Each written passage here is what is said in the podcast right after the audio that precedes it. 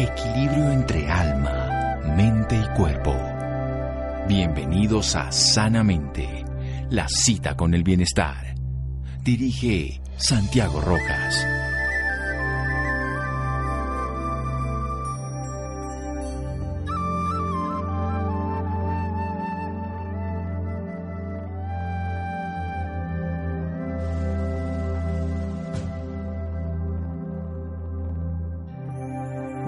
Saludable comienza en tu interior. Robert Urich. Buenas noches, estamos en Sanamente de Caracol Radio, un amigo personal, además que le aprendo muchísimo.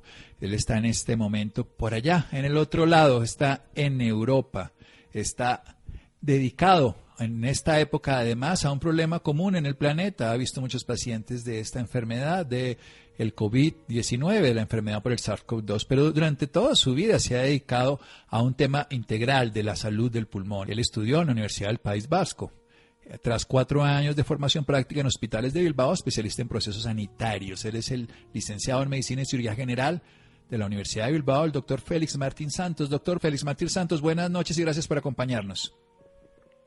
muchas buenas noches, un placer estar aquí con esta audiencia colombiana, hermanos colombianos, queridísimo, queridísimo amigo, doctor Santiago Rojas. Entonces, como neumólogo que además trabaja precisamente en el área respiratoria con una incidencia y prevalencia de dos enfermedades que son complejas. El asma, que es esta enfermedad alérgica, además que más del 10% de la población infantil, más o menos del 8 al 13 la tiene, y el EPOC, la enfermedad pulmonar obstructiva crónica, ya sea por bronquitis o por enfisema, cuyo cigarrillo es la primera causa, producen la tercera causa de muerte en el planeta. Pero quiero entrar precisamente al motor común de todo esto que agrava y genera todas esas enfermedades, que es la inflamación crónica. Quiero preguntarle al doctor Félix Martín Santos qué es la inflamación crónica y luego en la segunda parte y tercera parte desarrollar una estrategia de vida porque es lo que él sabe, un estilo de vida saludable que puede evitar estas enfermedades en gran medida o modularlas cuando ya existen. ¿Qué es la inflamación crónica, doctor Félix Martín Santos? La inflamación crónica bueno, es un conjunto de mm, procesos que acontecen a nivel celular, a nivel histológico, a nivel de los tejidos, de órganos, de sistemas, donde eh, un conjunto de células que presuntamente pretenden defendernos, eh, nombres raros, macrófagos, linfocitos, que usualmente lo hacen cuando la inflamación es aguda, dejan de hacerlo cuando se prolongan en el tiempo. Cuando se prolongan en el tiempo y entonces empezamos a hablar de cronicidad, entonces eh, eh esta, esta, cascada, esta tormenta de, de sustancias inflamatorias, proinflamatorias, va a dar lugar en los diversos órganos a una patología. Una patología que, curiosamente, es la de mayor prevalencia en el mundo y también de tasa de incidencia, porque hablamos de las enfermedades crónicas no comunicables, primeras causas de enfermar y morir en el mundo, procesos cardiovasculares, procesos respiratorios como la EPOC, el asma, procesos neurodegenerativos, tumores, procesos metabólicos, etcétera, eh, problemas mentales.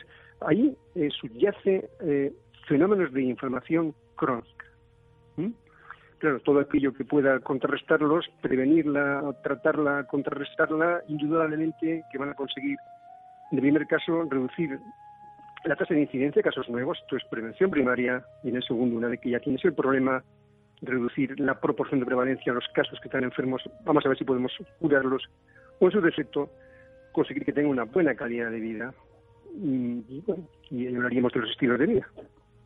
Muy bien, doctor. Muy bien, entonces vamos a hacer un pequeño corte para poder desarrollar esa idea, cómo sería un estilo de vida saludable aplicable a cualquier persona, ya sea allá específicamente en Burgos, donde se encuentra el doctor, aquí en Colombia, en cualquier lugar del mundo, un estilo de vida que nos permita disminuir esta inflamación crónica que, como bien ha dicho, es la base de las enfermedades crónicas no comunicables o no transmisibles, que es la causa en este momento de mayor sufrimiento, enfermedad y que favorece además que aparezcan otras enfermedades o se agraven otras, como puede ser esta infección del COVID, precisamente la enfermedad del COVID-19. Vamos a hacer un pequeño corte aquí en Sanamente de Caracol Radio. Síganos escuchando por salud. Ya regresamos a Sanamente. Bienestar en Caracol Radio. Seguimos en Sanamente.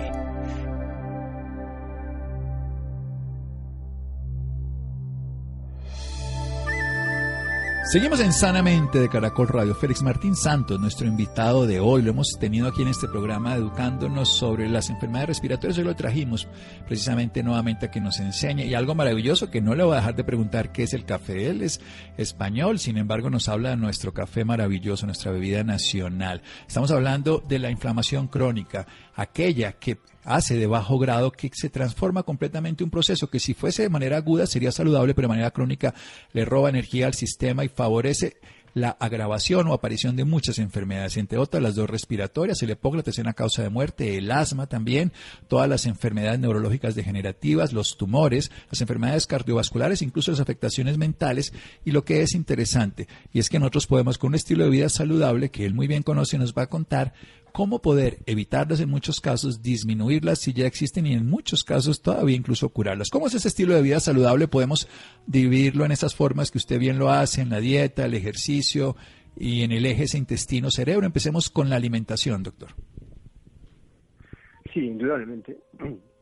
Lo que sí que es muy cierto es que si eh, la gente se adhirida a una dieta rica en productos frescos y de temporada, fruta, verdura, eh, pescado, probióticos, eh, yogures, kefir, eh, frutos secos, eh, aceite de oliva extra.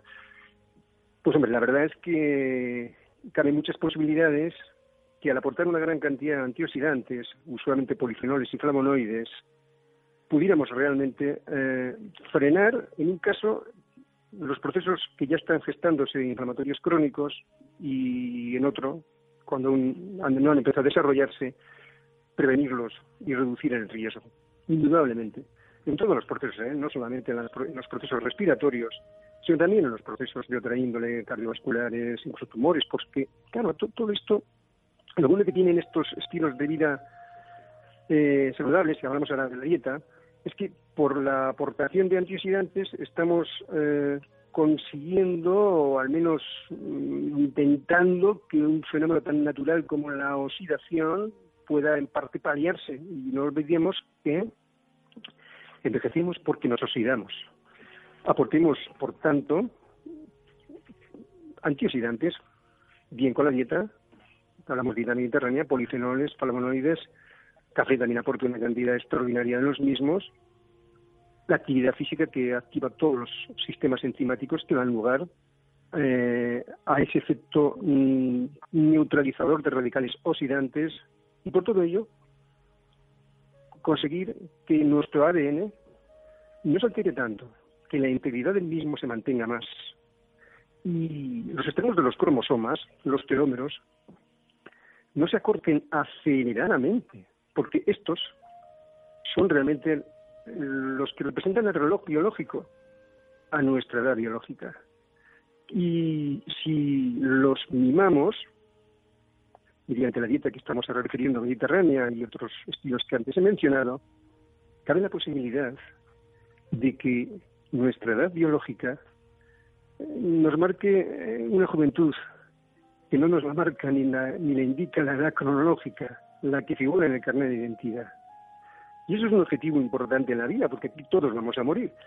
De lo que se trata al fin y a la postre es de conseguir incrementar la esperanza de vida en buena salud con una buena calidad de vida. Eso sí que todos queremos y deseamos. Sí, doctor. Eh, Voy a hacerle volver a retomar una cosa muy interesante que usted ha dicho. Nos envejecemos porque nos oxidamos. Nos ha hablado de los porinfenoles de la comida saludable. Nos ha dicho que además eso va a evitar que se oxide y que se nos dañe el ADN, que recordemos en nuestro código genético, que es el que está permitiendo que se renueven las células, y además en los cromosomas que cargan el código genético, que no se acorten esos telómeros, que son las punticas, que es lo que nos va a dar no solamente años a la vida, sino vida a los años en ambas direcciones. Salud con calidad y con tiempo. ¿Cómo hacemos entonces precisamente? O sea, ¿cuál es el estilo de vida que nos lleva a que se acorten los telómeros o que se oxide el ADN o que nos envejezamos, envejezcamos por oxidación? ¿Cuál es el estilo de dieta precisamente que nos hace daño para también hablar de la que nos hace bien de una manera más explayada? Sí, sí, perfecto, querido amigo. La, dieta que indudablemente tiende a cortarlos es lo que llamamos comida chatarra, a base de, de ultraprocesados, con azúcares refinados por doquier, eh, con eh, grasas trans, con, eh, bueno, estos que llamamos comida rápida, que constantemente pulula y se observa en cantidad de sitios, quizá porque la gente parece que no tiene tiempo para cocinar tranquilamente esos productos que debe comprar eh, bueno, donde quiera, ¿no? Pero que sean productos frescos y de temporada. Y todo lo, dieta, toda dieta a base de ultraprocesados, de azúcares refinados, de grasas trans, sabemos perfectamente que es una dieta proinflamatoria, porque cuando se hacen estudios con marcadores sanguíneos se observa eh, un incremento de los marcadores proinflamatorios, eh, con nombres raros, interleucina 6, factor de necrosis tumoral alfa, profinase reactiva y otros de nombres más raros. En tanto que la dieta que decíamos antes hace lo contrario. Incluido el café, amigo mío. No dejaré de decir el café. Y basta que estemos en un programa de colombianos con mayor énfasis. También el café consigue eso. por supuesto, por supuesto. El café sin azúcar, ¿no? Estamos hablando del café como es. Café. La echarle azúcar es cambiar lo que es, que ya no es café. El café. yo creo que en su país, en tu país, no creo yo que la gente eche mucho azúcar, ¿no? No sé. Hay gente que lo hace, por eso es. No, no, pero hay gente que lo hace, sí, sí, eso sería como echarle agua al vino o alguna cosa así, no sé. Cambiar completamente lo que es en realidad, yo creo que es peor, obviamente, echarle azúcar. Muy bien, entonces nos queda claro que la comida chatarra definitivamente tiene el efecto contraproducente. La comida chatarra nos oxida, los ultraprocesados, los endulcorados, todo lo, lo todo lo que es artificial va a hacer que nuestro cuerpo no lo logre. Y la comida entonces con café, con frutas de temporada, de verduras, comida real, comida que ha sido viva y que podemos utilizar. Pasemos un poco a algo que usted sabe muy bien y lo podemos enfocar, porque nosotros hablamos generalmente de ese eje que está bien conocido de la microbiota intestinal, con el cerebro, pero también tiene relación con el corazón y con el pulmón. ¿Ese, ese eje intestino-pulmón existe o solamente intestino-cerebro? Cuéntenos un poco de la microflora, la microbiota. Sí, bueno, el eje intestino-pulmón está quizá menos conocido, seguro que influye, no hay duda, pero está más reconocido el que, el primero que has mencionado, el eje intestino-corazón, eje intestino-cerebro, por supuesto, eje intestino-intestino. El hecho de que tengas una microbiota inadecuada hace que también haya más enfermedades intestinales crónicas, como el Crohn, como la colitis regional, la colitis ulcerosa.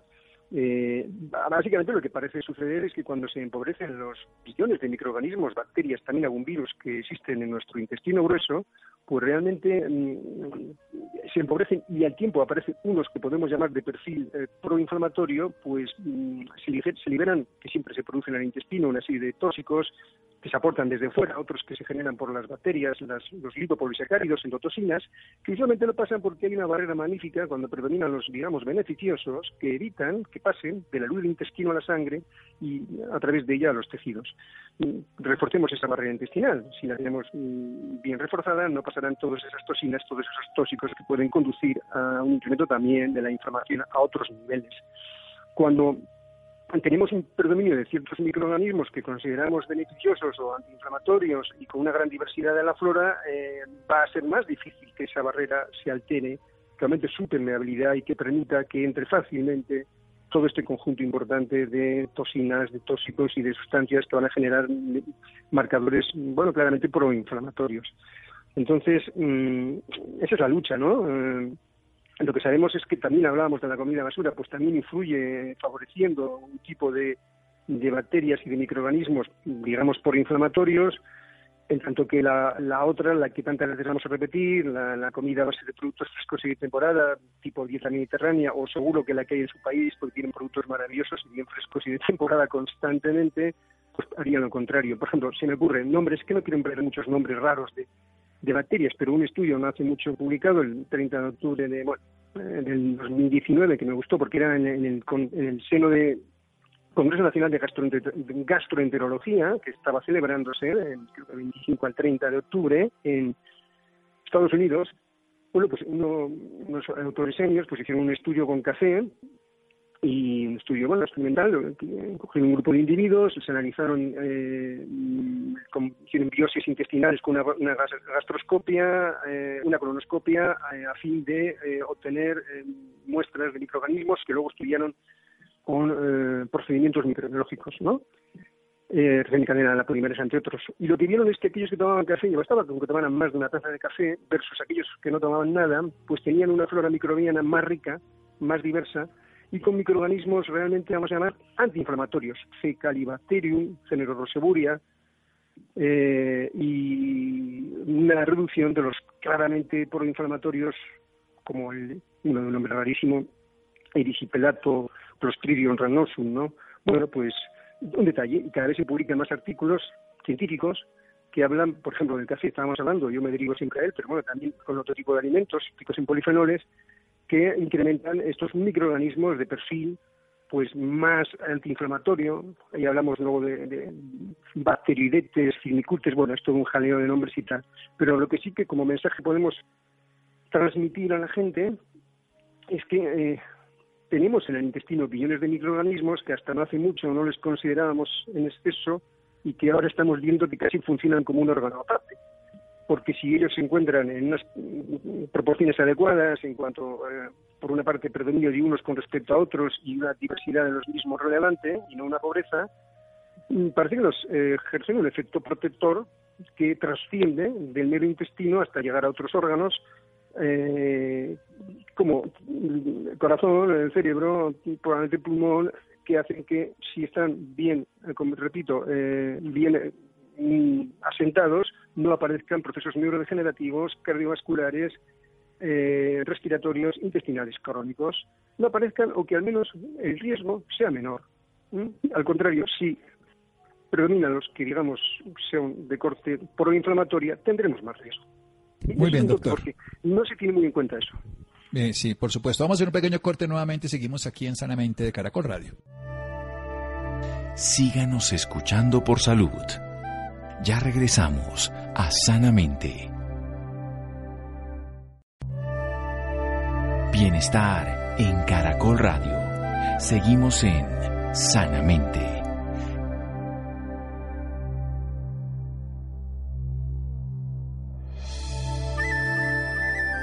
Seguimos en Sanamente de Caracol Radio. Félix Martín Santos, nuestro invitado de esta, de esta noche. El doctor es neumólogo y nos está hablando de enfermedades crónicas causadas por la inflamación crónica.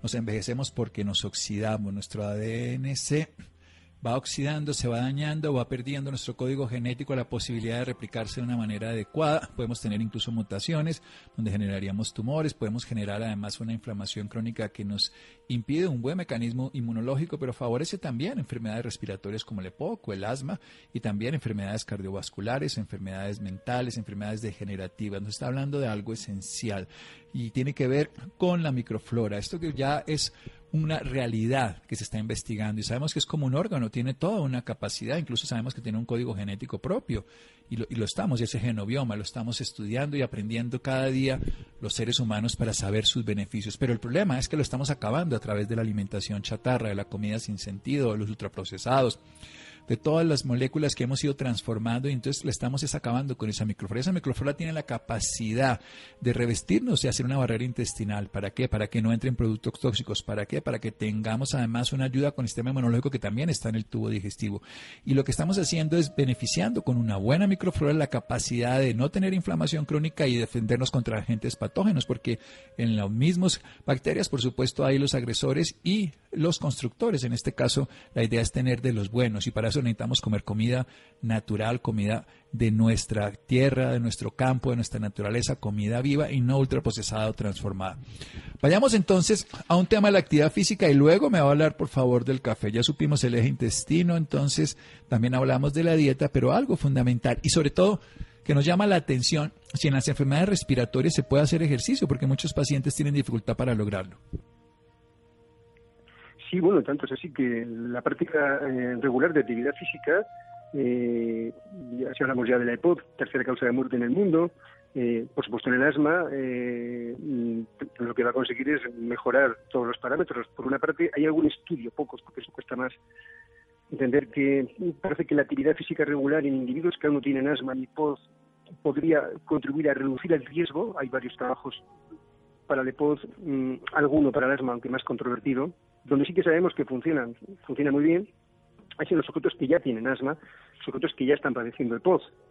Si, eh, la última eh, entrevista que tuve el placer y el honor de, hacer con, contigo, querido doctor, fue precisamente la de la EPOD, ¿no? La, influencia o el efecto protector de la actividad física de la EPOD, y hablamos largo y tendido sobre la misma. Pero bueno, recordando un poco lo, lo justo, sí que, sí que veíamos que la práctica regular de actividad física en estos pacientes con perfiles de obstrucción bronquial variables, desde ligeros a más severos, pues lograba eh, reducir la clínica aumentar la calidad de vida, reducir sensiblemente los ingresos hospitalarios, las exacerbaciones, eh, incluso, y eso sí que es más complejo, pero incluso se estaba observando en algún estudio publicado en 2019, eh, una cierta ralentización de la pérdida de función respiratoria que tan común es en los individuos con EPOZ, que les aboca al final la insuficiencia respiratoria.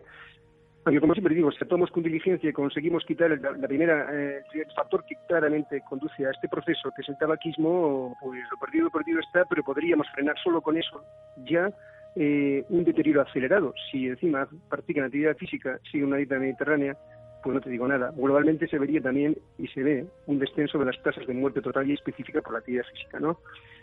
Eso la EPOD. En, en el tema del asma, también se están publicando una serie de artículos, ya en el 2010 hay un grupo de brasileño que me encanta, un tal Carvalho y Méndez, que han hecho estudios todos experimentales, ¿eh? O sea, coges un grupo de individuos eh, con, con, asma eh, lo divides en dos por aleatoriedad, en dos grupos de intervención que, bueno, pues les hace una educación por la salud en asma, les eh, dieta adecuada y además el de intervención, ejercicio físico, aeróbico, durante tres meses, en tanto que el control, pues ah, siguen con esa buena educación para la salud como la medicación, pero no siguen ese ejercicio físico durante los tres meses correspondientes, es el grupo de control, ¿no? Con el que se puede hacer la comparación y por lo tanto es un diseño perfectamente experimental.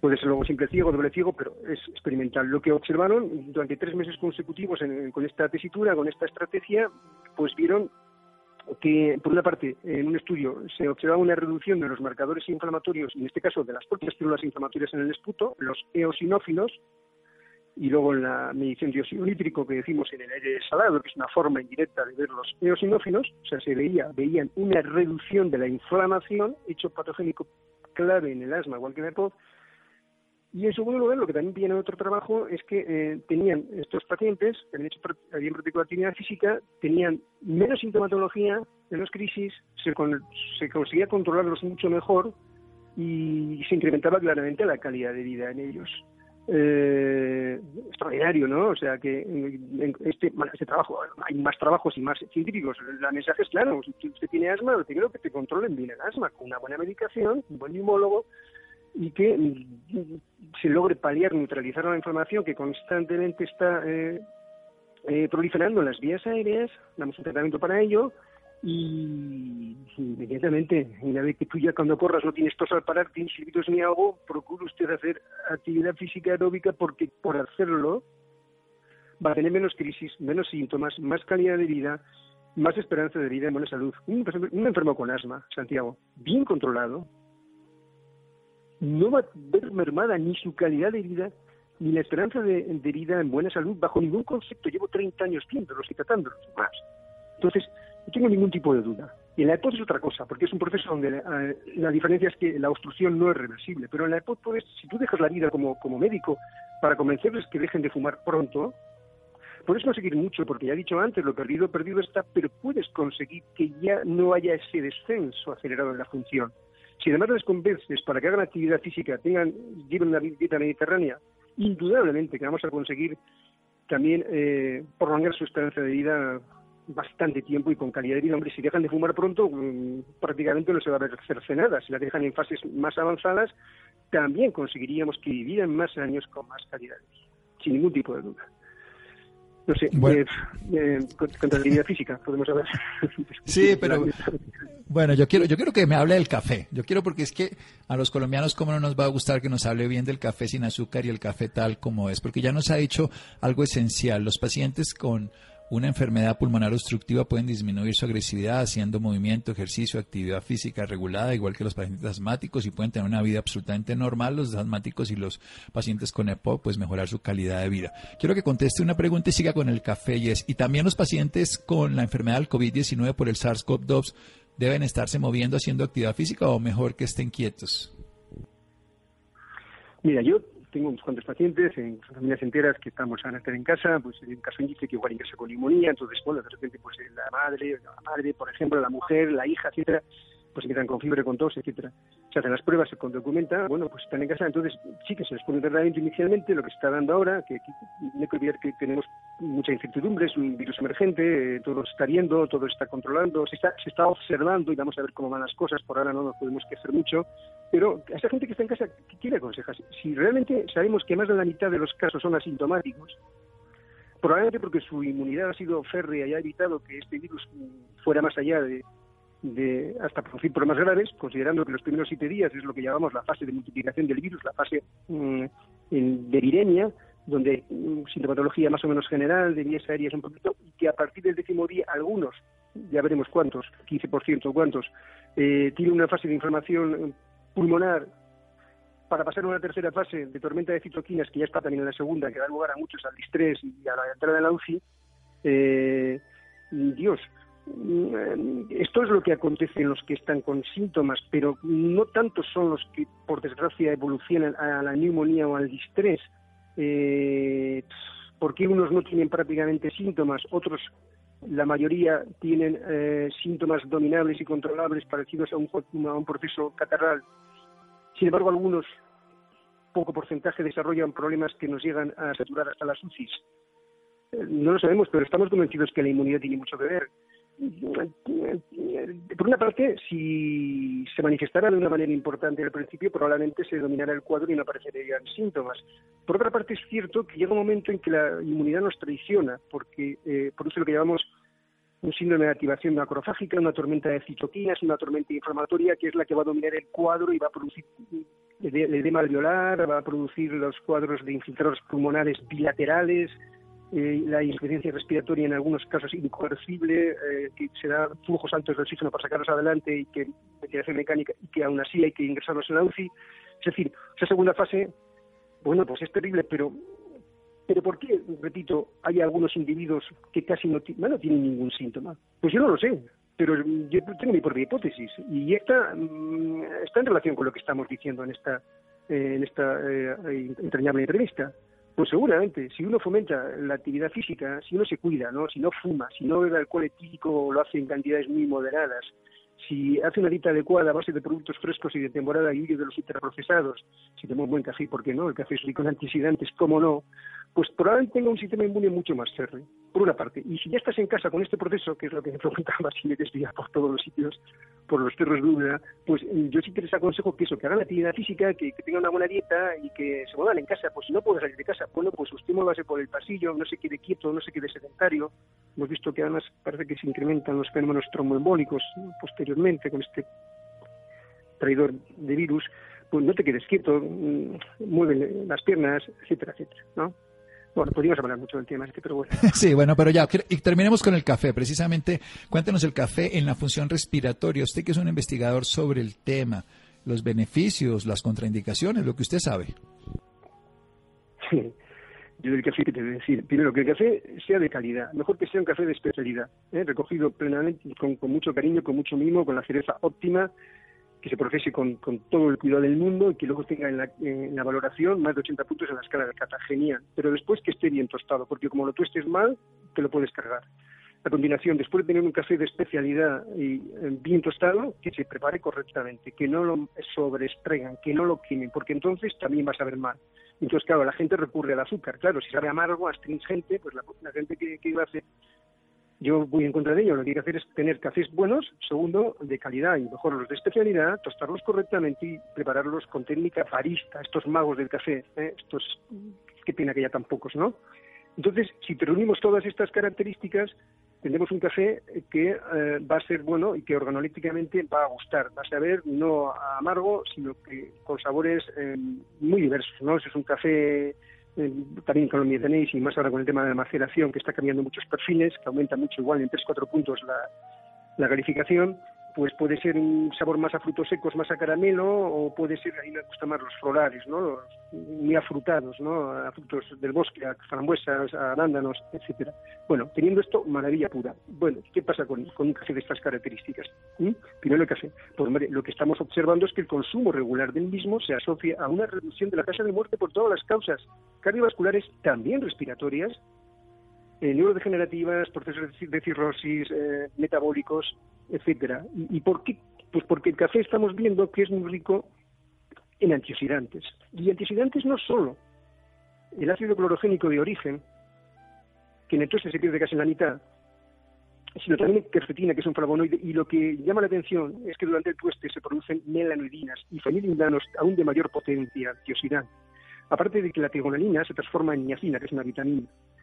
Y, ojo, que todos ponen aquí mala la cafeína y estamos observando en estudios sólidos, y yo tengo recogidos unos cuantos ya desde el 2017, uno que me ha gustado mucho, eh, también exhibe efectos antioxidantes, que no todo es por los polifenoles, pero efectos antioxidantes como estudios serios que se hacen eh, y además se observan en poco tiempo, viendo cómo incrementa, se incrementa en los individuos que toman se pone 100 miligramos por kilo de peso frente a otros que no lo toman y se observa un incremento de los, lo que llamamos la capacidad antioxidante total, de glutatión reducido, antioxidante de la relación glutatión reducido, partido glutatión oxidado, todo esto se incrementa y se reducen los, mm, digamos, marcadores oxidantes o prooxidantes, ¿no? Bueno, si gracias a esta riqueza en antioxidantes conseguimos efectivamente proteger la integridad del ADN que también se está observando y hay varios estudios experimentales que demuestran esto, incluso en algunos, no en otros, se observa también que el consumo regular de café frena el acortamiento acelerado de los telómeros.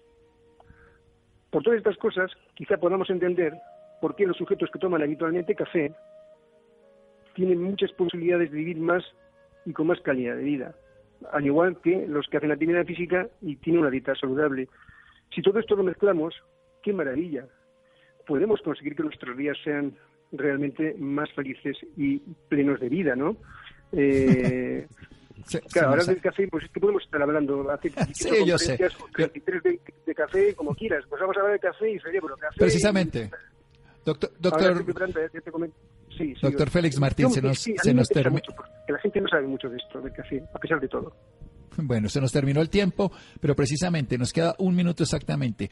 ¿Dónde podemos aprender más del café precisamente que usted ha escrito en la tribuna de Salamanca? ¿Dónde podemos seguirlo y aprender más sobre esos temas? Bueno, eh, tengo un blog en el grupo digital Tribuna, eh, se llama Feliz con Poco, ya son seis años, y bueno, ya ahora sí que activo hace unas semanas eh, una red social, sabes que no me gustan mucho las redes sociales, el Twitter lo, tengo parado desde creo que el 5 de marzo del 2018, pero ahora he abierto una cuenta de Facebook donde hablo fundamentalmente de estilos de vida saludables, pero casi el 90% de lo que estoy metiendo tiene que ver con las bondades del café. Lo he titulado eh, Barista Proveedor de Salud en Facebook. Eh, y ahí sí que estoy constantemente introduciendo contenidos y además últimamente también he aceptado a los baristas que llevan un programa muy llamado Café para hacer una serie que me hago en casa unas entrevistas, o sea, unas pequeños pequeños vídeos de 10 minutos donde hablo, por ejemplo, uno que ha pasado de cómo el café eh, realmente no sube las cifras de presión arterial, no causa hipertensión arterial, sino todo lo contrario. Y este fin de semana intentaré hacer uno sobre el efecto antidepresivo del café, muy importante en cualquier época y más en esta época que estamos viviendo, ¿no? Y así sucesivamente. Entonces, eso sería un poquito, de entrada, sería una forma de, de seguirme o de ver un poco lo que, lo que estoy haciendo. Y, bueno, si estoy haciendo, hablando a una audiencia eh, colombiana, pues hombre, evidentemente yo creo que el café sí que les gusta, ¿no? Seguro que sí. Mi doctor Félix Martín, muchísimas gracias por esta oportunidad. Lo seguiremos entonces en Facebook, aprenderemos más de usted. Y bueno, ahora que descanse, ya esta es hora de terminar. Muchas gracias. Un placer, un placer siempre, queridísimo doctor, queridísimo amigo. Lo mismo digo yo, es un gran placer. Seguimos en Sanamente de Caracol Radio. Síganos escuchando por salud. Ya regresamos a Sanamente. Bienestar en Caracol Radio. Seguimos en Sanamente.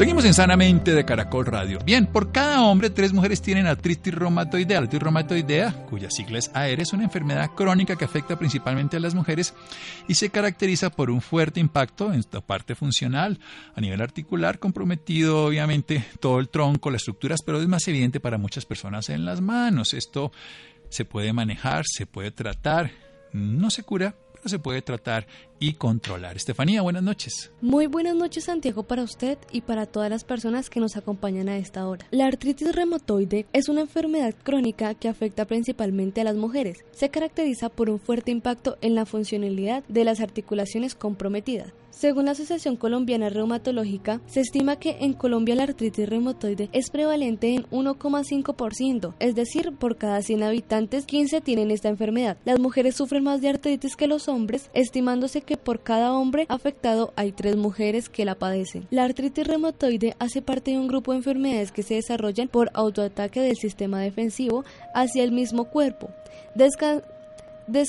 descadenando dificultades para realizar actividades cotidianas. Para hablarnos más sobre este tema, esta noche nos acompaña el doctor Andrés Fernández. Doctor Andrés Fernández, muy buenas noches y bienvenido a Sanamente. Eh, muy buenas noches, muchas gracias por la invitación. Bueno, doctor, para empezar quiero que le cuente a nuestros oyentes qué es la artritis reumatoide. La artritis reumatoidea es una enfermedad inflamatoria de carácter sistémico, es decir, una enfermedad que puede afectar diferentes órganos o partes de nuestro cuerpo, cuya principal manifestación, y es por la cual la mayoría de las personas la conocen, es la inflamación articular.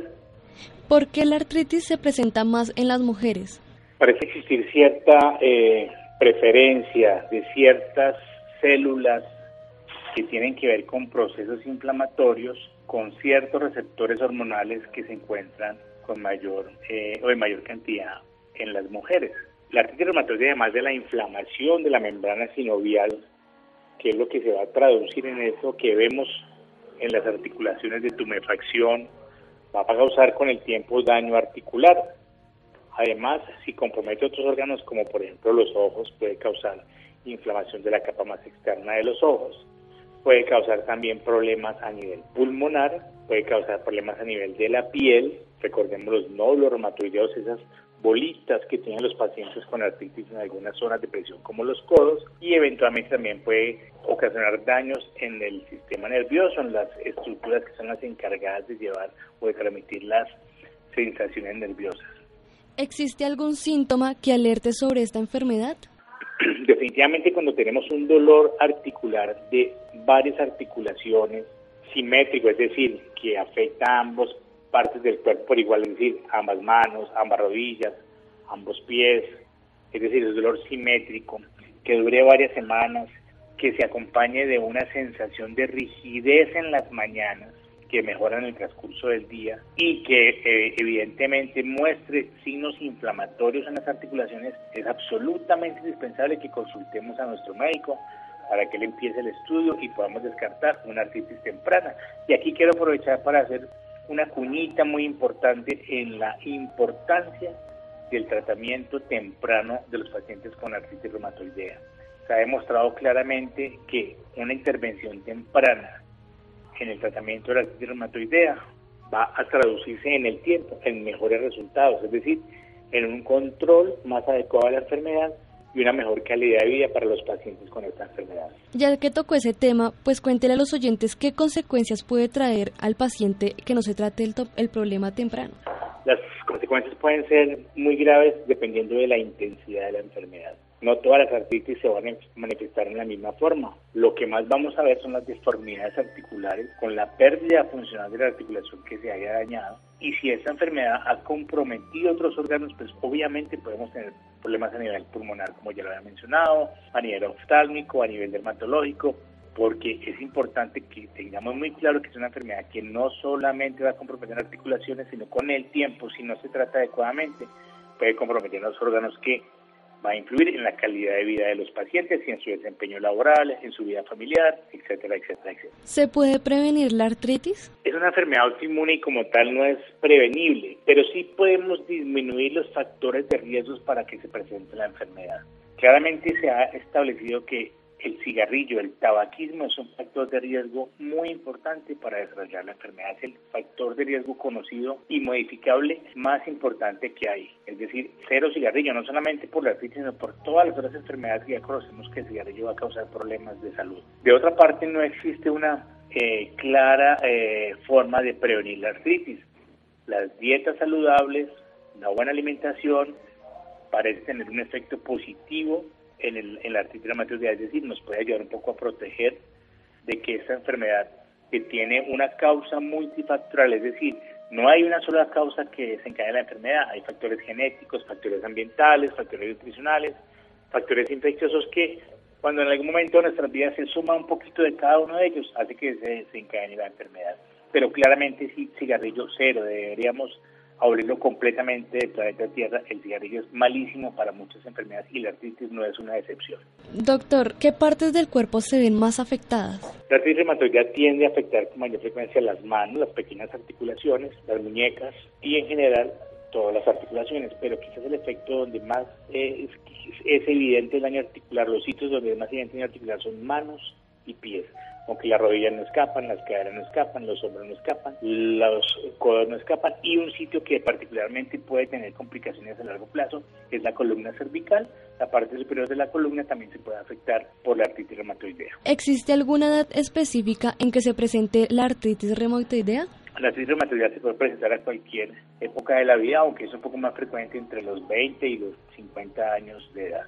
Doctor, ¿qué consejo le puede dar a todas las personas que sufren de artritis? El consejo número uno es una dieta saludable, cero cigarrillo, como ya he mencionado, seguir con mucha precisión las indicaciones de su médico tratante. A veces nos cansamos de que tenemos demasiados medicamentos, de que tengo que ir a los controles, pero desafortunadamente como es una medicación que no tiene una cura conocida a la fecha, aunque es perfectamente tratable, eso nos obliga a estar en controles periódicos porque además debemos no solamente vigilar cómo va evolucionando nuestra artritis reumatoidea, sino eventualmente estar vigilando los eventuales efectos adversos que se puedan presentar con la medicación que vamos a ir recibiendo.